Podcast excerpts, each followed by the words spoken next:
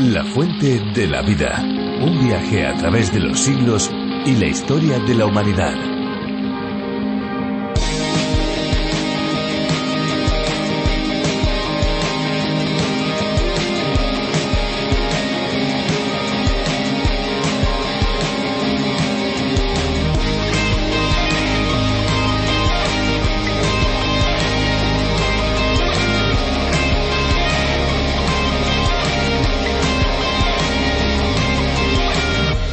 El agua tratada con ozono es una forma de purificarla y potabilizarla, es decir, un sistema de tratamiento de agua. En concreto, el ozono es un gas incoloro con fuertes capacidades oxidantes de materia orgánica, de ahí su uso para desinfectar el agua. De esta forma se puede reutilizar tanto para beber como para el riego. Incluso se pueden instalar pequeños mecanismos para tratar el agua con ozono en el hogar o las peceras u otros mecanismos más grandes para las piscinas.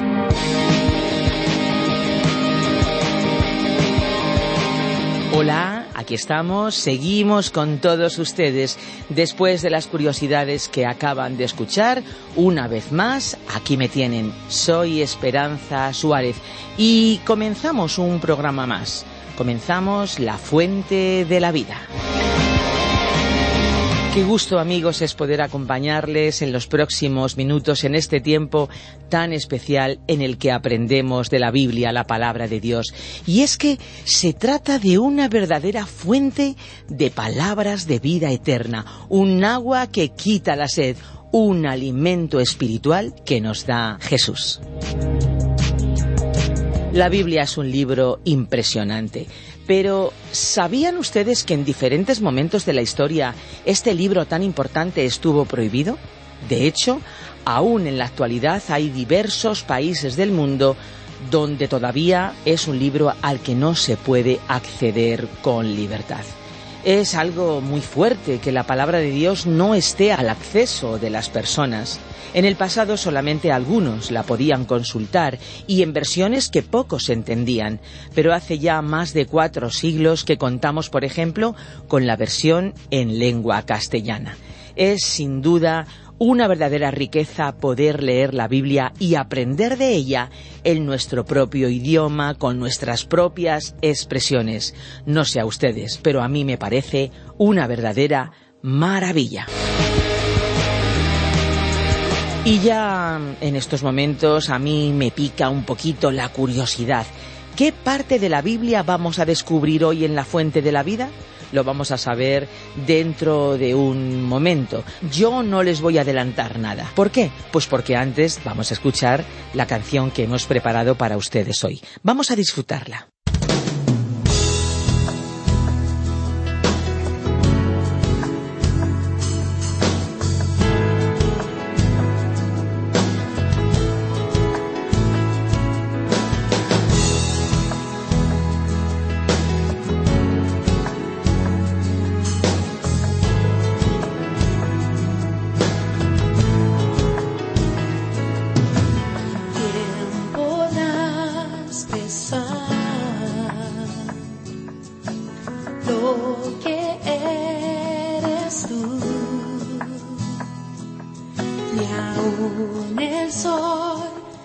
En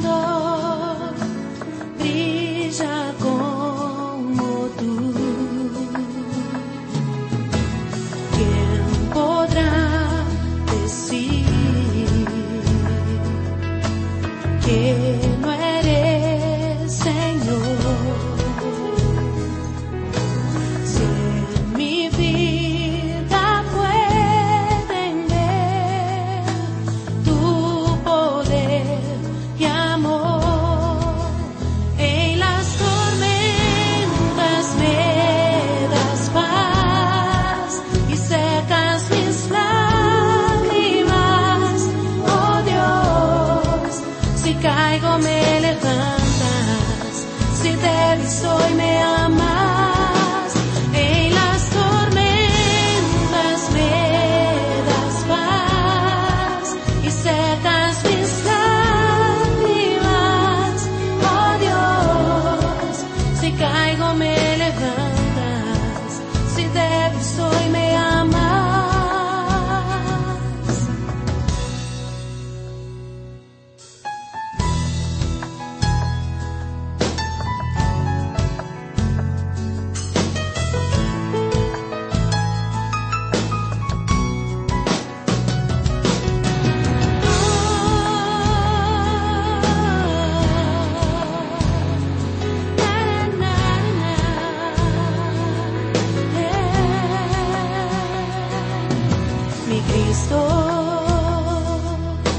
estranzo. Eh,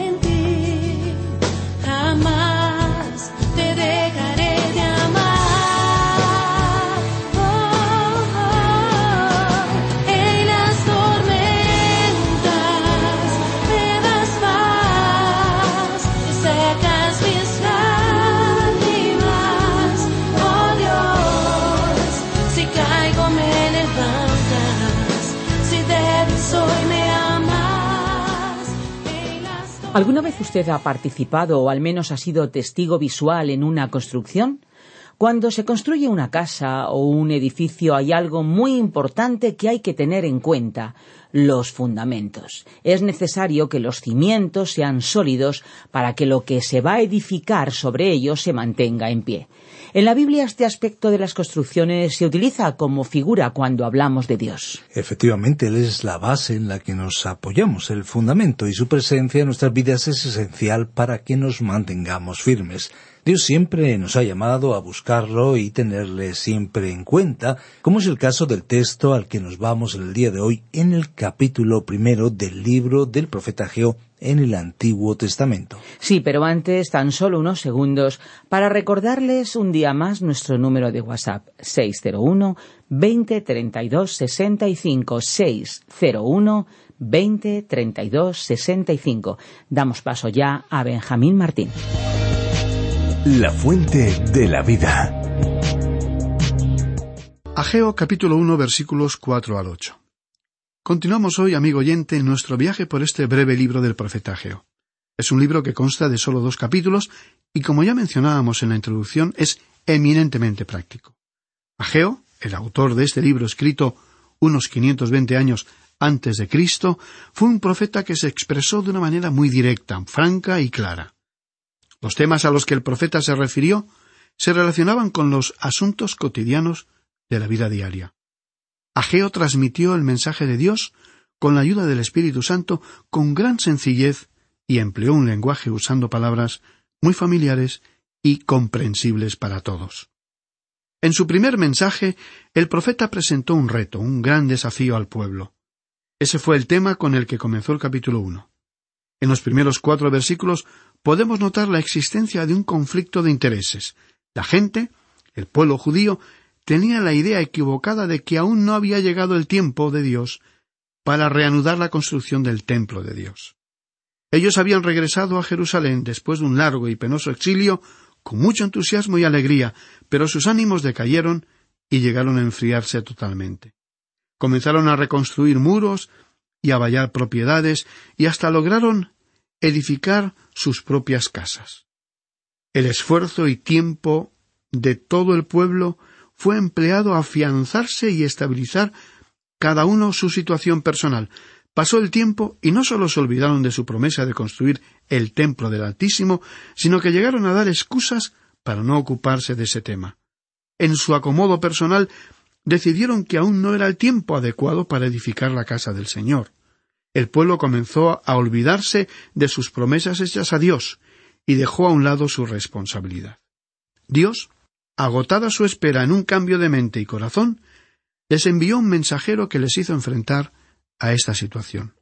Dios, a través de Ageo, les hizo una pregunta muy directa e incómoda de cómo podían ellos habitar en sus casas decoradas y bien cuidadas, mientras que su casa, la casa del Señor, estaba desierta.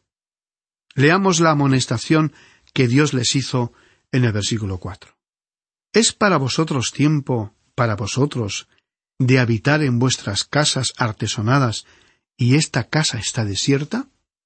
Dios estaba disgustado con su pueblo y reveló su sentimiento en el versículo dos.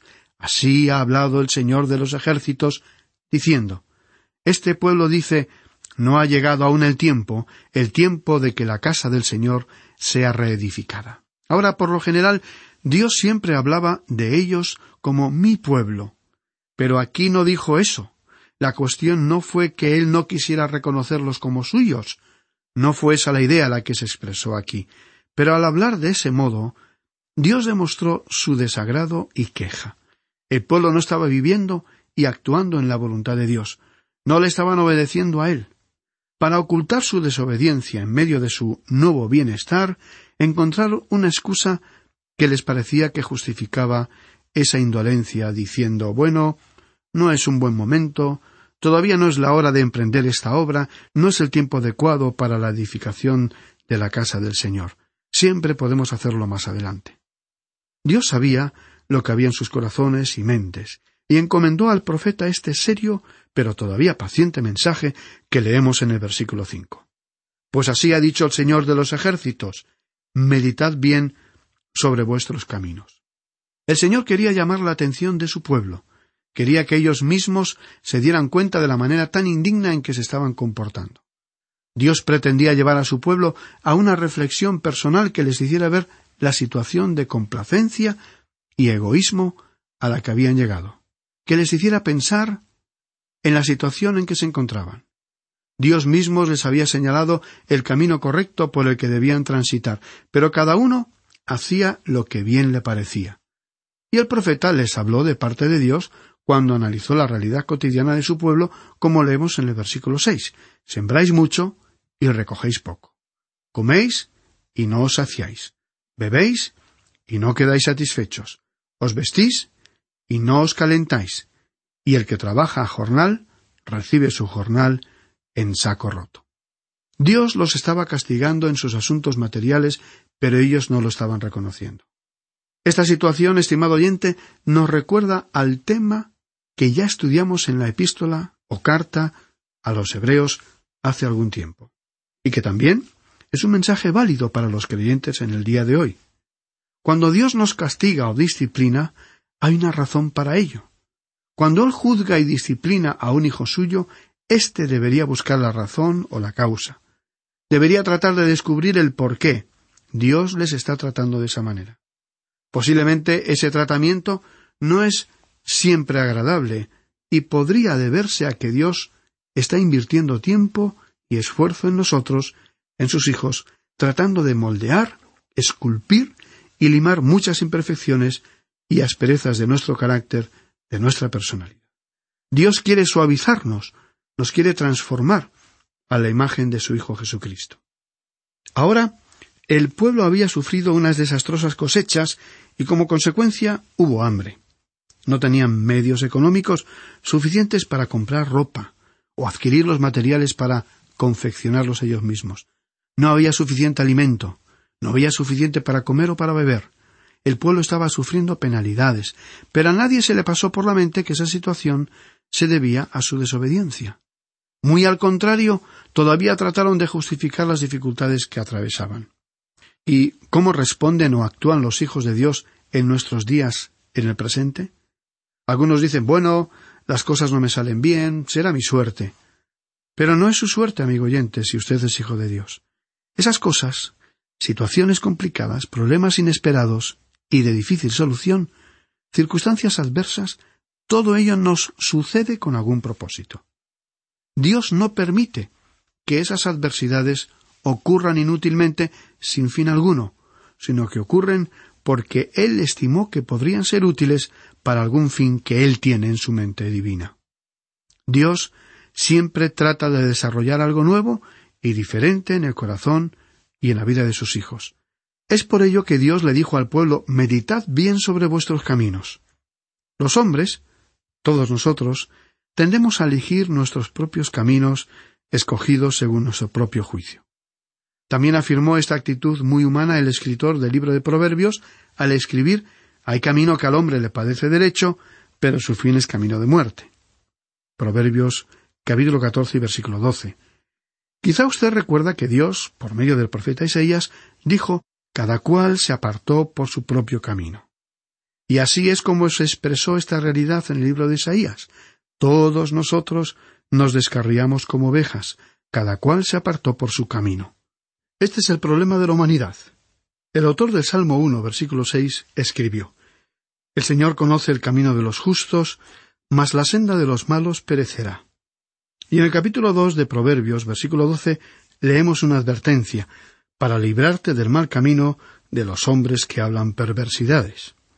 La palabra de Dios habla con frecuencia acerca de los caminos que el hombre escoge, pero no son los caminos de Dios.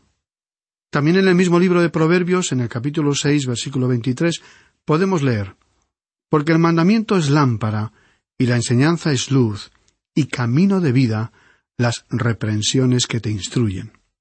En el capítulo trece, versículo trece de Proverbios, leemos El que menosprecia el precepto perecerá por ello. Mas el que teme el mandamiento será recompensado. Y en el libro del profeta Isaías, capítulo cinco, versículos siete al nueve, leemos Deje el impío su camino, y el hombre inicuo sus pensamientos, y vuélvase al Señor, el cual tendrá de él misericordia, y al Dios nuestro, el cual será amplio en perdonar. Porque mis pensamientos no son vuestros pensamientos, ni vuestros caminos mis caminos, dijo el Señor. Como son más altos los cielos que la tierra, así son mis caminos más altos que vuestros caminos, y mis pensamientos más que vuestros pensamientos. El profeta Jeremías escribió en el capítulo diez de su libro, versículo veintitrés, Conozco, oh Señor, que el hombre no es señor de su camino, ni del hombre que camina es el ordenar sus pasos. Y el mismo profeta Jeremías, en el capítulo seis, versículo dieciséis de su libro, dijo Así dice el Señor Paraos en los caminos y mirad, y preguntad por las sendas antiguas cuál sea el buen camino, y andad por él, y hallaréis descanso para vuestra alma. Mas dijeron, no andaremos.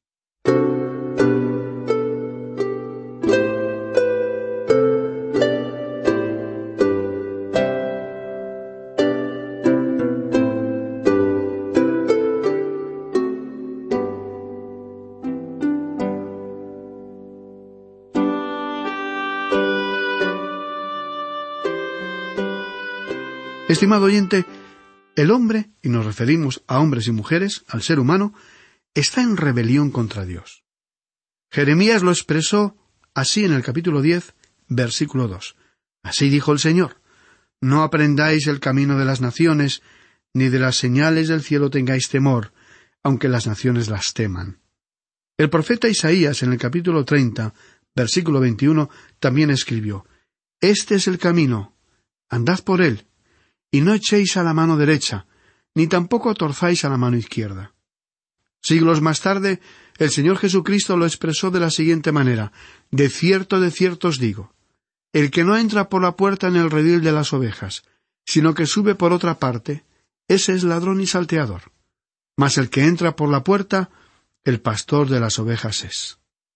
Y luego, él continuó diciendo, refiriéndose a la puerta del redil, Yo soy la puerta, el que por mí entrare será salvo, y entrará y saldrá, y hallará pastos.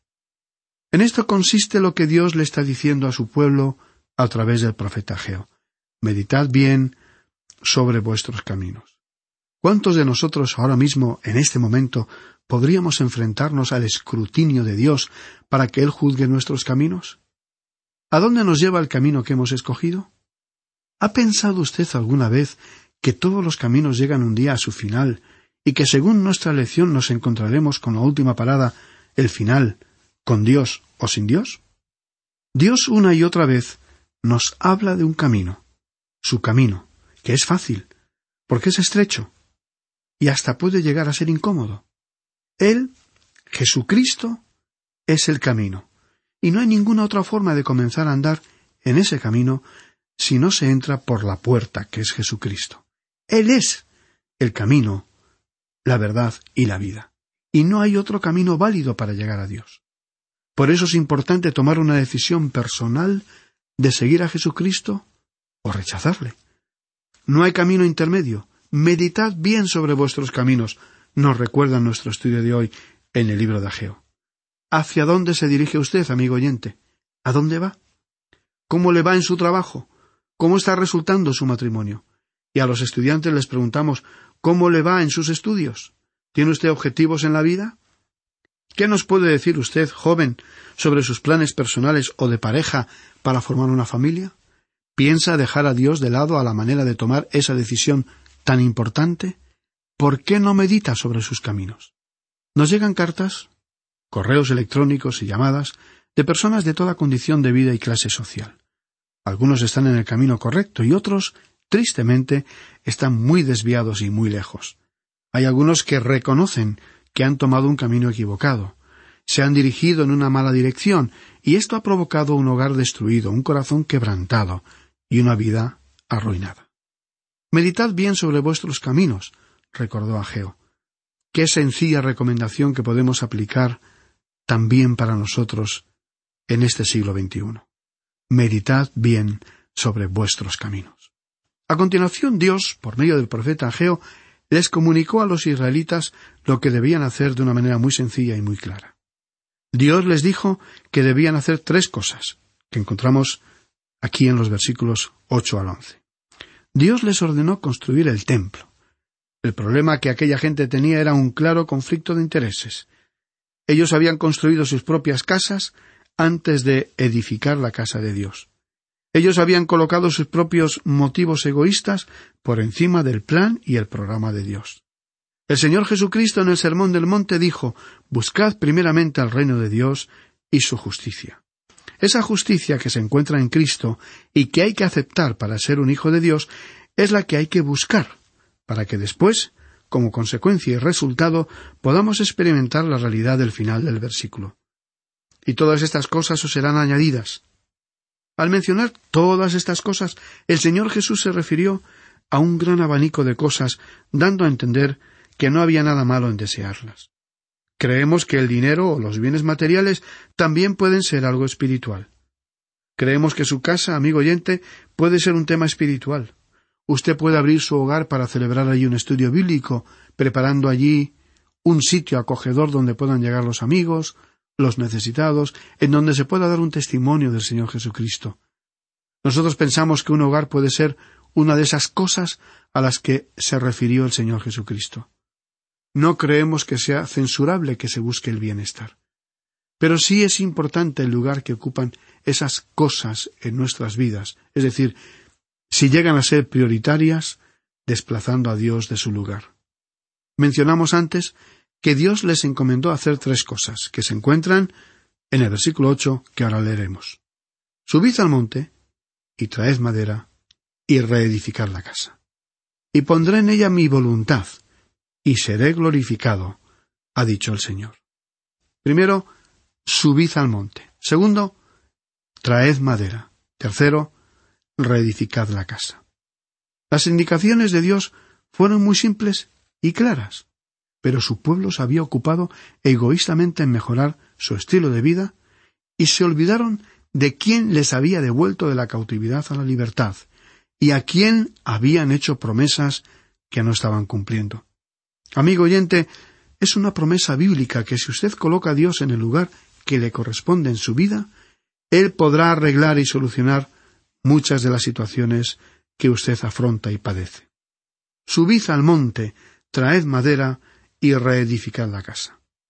En la actualidad, en esa zona ya no quedan árboles, esas montañas aparecen desnudas. El Estado de Israel, con un ambicioso proyecto que requiere mucho tiempo y dinero, está reforestando esas secas laderas. ¿Por qué no hay árboles en esa región? Toda esa zona estaba cubierta de frondosos bosques, porque si hubiera estado en otra condición, Dios no les hubiera dicho que subieran al monte a cortar árboles y traer madera. Hubiera sido una buena excusa para el pueblo si no hubiera habido árboles allí.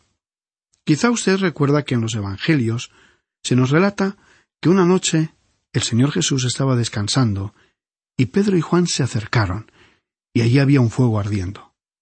¿Qué clase de fuego piensa usted que era? ¿Estaban quemando simplemente madera de los árboles del lugar? ¿Qué sucedió en esa zona siglos más tarde? Llegaron ejércitos enemigos que se apoderaron de esa tierra, que cortaron y derribaron prácticamente todos los bosques de esa zona. Dios le dijo, en primer lugar al pueblo, subid al monte, aunque ellos opinaban que no era el tiempo más apropiado para edificar la casa. Dios les mandó realizar el esfuerzo de subir al monte. Dios demandó una acción de su pueblo. La segunda cosa que él les dijo fue Traed madera. De esos árboles que cubrían los montes, ellos tenían que hacer madera. Tenían que derribar los árboles, y con el hacha deberían cortar y preparar la madera. Aquí tenemos una segunda acción y un segundo esfuerzo. Y luego, la tercera acción que Dios les mandó era que debían reedificar la casa, edificar un templo. debían dedicarse al esforzado trabajo de la construcción. Amigo oyente, creemos que Dios quiere ocupar el primer lugar en nuestras vidas, y sólo así Él podrá indicarnos el camino correcto por el que Él desea que transitemos en esta vida. Dios quiere que establezcamos una relación personal con Él por el único medio y mediador que es Cristo Jesús. Y una vez que hayamos cedido a Dios el lugar que le corresponde en nuestra vida, Él nos sorprenderá una y otra vez con respuestas a nuestras oraciones, con soluciones a nuestros problemas, con nuevos proyectos nunca jamás soñados, porque el dar a Dios el lugar que le corresponde pone en orden nuestras vidas y en todas las demás cosas porque Él se ocupará de todo lo demás. Dios es un Dios celoso. No quiere competir con nadie más, ya sea una persona, un objeto o un bien material. También quiere Dios que pongamos acción a nuestra fe. ¿Qué debemos o podemos hacer para agradar a Dios? El Espíritu Santo nos puede indicar qué y dónde podemos ayudar, dónde colaborar y trabajar. Dios es activo, Dios trabaja, Dios se preocupa, pero también se ocupa incansablemente de animar, empujar, fortalecer, perdonar, amar y sostener a sus hijos. No hay ningún sustituto para el trabajo en el programa de Dios. Él nos necesita a todos para hacer llegar su amor a cada rincón de este planeta Tierra. Bien, amigo oyente, vamos a detenernos aquí. Nos permitimos sugerirle que lea los versículos restantes de este capítulo uno del profeta Geo para estar mejor informado de lo que estudiaremos en nuestro próximo programa. También le animamos a que se ponga en contacto con nosotros y nos plantee sus dudas y preguntas, o simplemente nos cuente su opinión sobre este programa que recorre las Sagradas Escrituras, la palabra de Dios. Quedamos, pues, a la espera de sus noticias. Hasta entonces, nuestra oración es que Dios siga usando este espacio radiofónico para ayuda y bendición de su alma.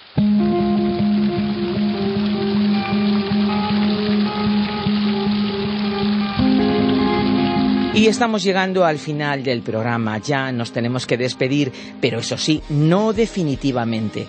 Esperamos el contacto de todos los que nos han acompañado hoy a través de las diferentes vías de comunicación que les comparto en unos segundos. Tomen nota del número de nuestro teléfono móvil o celular, como dicen en otros lugares. 601 20 32 65. 601 20 32 65. Recuerden que si nos llaman desde fuera de España deben pulsar el prefijo más 34. Bueno, también tenemos una dirección de email info. Allí pueden escribirnos sus inquietudes, incluso también sus reflexiones. ¿Qué les lleva a reflexionar cuando escuchan la fuente de la vida? Cuéntenoslo. info.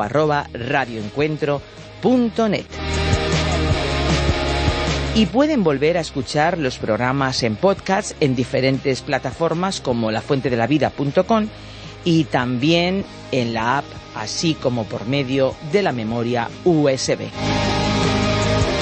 Sí amigos, si desean obtener el USB, la memoria con todos los programas de la Fuente de la Vida, pueden ponerse en contacto con nosotros en info@radioencuentro.net. Es importante, sería bueno tenerlo, porque en un solo USB tendrán ustedes todos los programas de la Fuente de la Vida. Ahora sí, Ahora ya es el momento de decirles adiós y lo hacemos, por supuesto, con nuestra tradicional despedida. Hay una fuente de agua viva que nunca se agota. Beba de ella.